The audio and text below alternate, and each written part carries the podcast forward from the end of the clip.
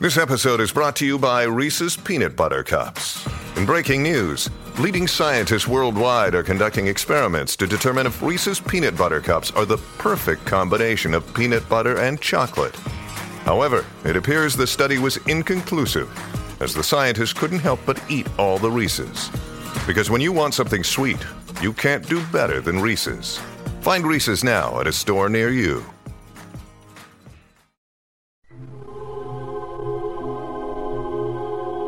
Hace unos 14.000 años, recién se iniciaba una cultura neolítica en el Valle del Nilo y en Europa predominaba el hombre cromañón.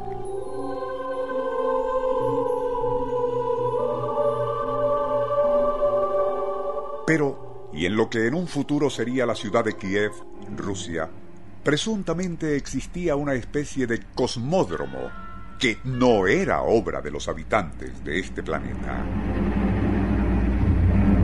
Se supone que por aquella época un meteorito errante se estrelló contra la zona mencionada, destruyendo la supuesta base y sus instalaciones. Los remanentes de aquel inmenso complejo y la no menos avanzada tecnología permanecieron allí a merced de los elementos y paso de los siglos hasta quedar cubiertos por nuevas capas geológicas, ocultando así toda huella de su existencia. Pero, ¿y es posible que haya sucedido tal cosa? Nuestro insólito universo. Cinco minutos recorriendo nuestro mundo sorprendente. El autor de esa espectacular fantasía comentada al inicio es un arqueólogo ucraniano de nombre Vladimir Sukoyev, y según él, en abril de 1935, durante unas excavaciones en el centro de Kiev, habría sido desenterrado, de estratos bastante profundos, un inusual fragmento metálico. Tomando en cuenta la época y sin tener idea de lo que podría significar aquello, se le relegó a un depósito de escombros hallados en el mismo sector donde permanecería hasta ser descubierto nuevamente durante la Segunda Guerra Mundial, 1943, cuando, y por necesidades del esfuerzo bélico, se recuperaba de basureros y depósitos todo objeto metálico e incluso chatarra para ser reciclado. Llamaron la atención de ingenieros especializados las raras características del objeto desenterrado en Kiev y optaron por remitirlo a la base aeronáutica de Baikonur para que fuese sometido a limpieza total, así como un detenido análisis metalúrgico. Allí, y siempre según la imaginativa relación hecha por el arqueólogo Vladimir Sukoviev al periódico Truth en 1995, detectaron en la pulida superficie metálica de una lámina interior en el objeto signos y jeroglíficos que, en cierta forma, se asemejaban al sánscrito. A partir de allí, afirma Sukoviev, un velo de silencio caería sobre el asunto del fragmento desenterrado en Kiev, y comenzaron los rumores y especulaciones.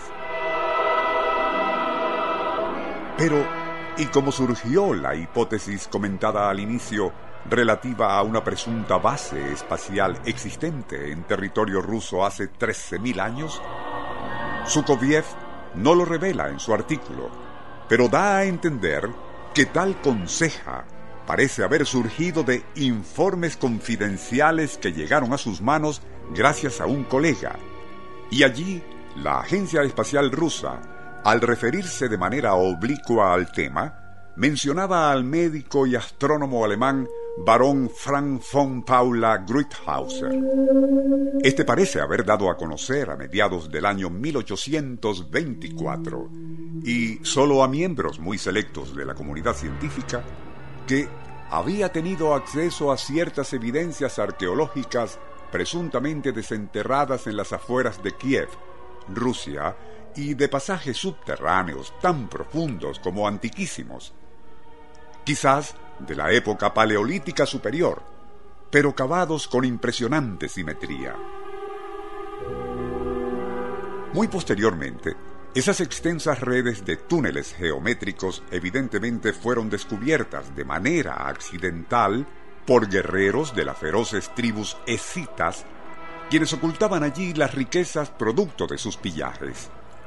Lo curioso era que, y entre las artesanías en oro, bronce y otros metales, se encontraban inusuales tabletas hechas de algún tipo de aleación, sumamente dura e impenetrable.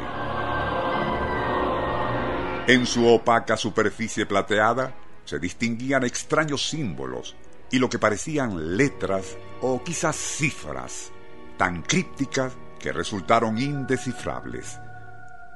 Pero, ¿y a qué tipo de cultura tan remota como ajena pertenecían? Esa era la pregunta que el investigador alemán se hacía una y otra vez. Por su parte, el ucraniano Vladimir Sokoviev también lo plantea en su artículo para el diario Truth, y tan interesante enigma ha quedado desde 1995 sin solución, relegado a ese limbo denominado mitologías de la era espacial.